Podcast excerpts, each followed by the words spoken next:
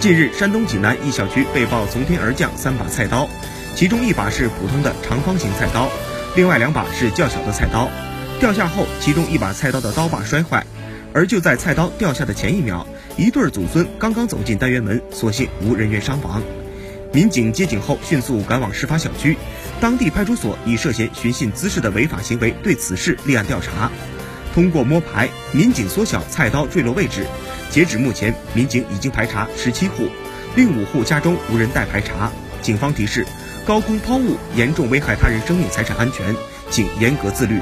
同时，监护人要教育未成年人不要高空抛物，避免造成无法挽回的严重后果。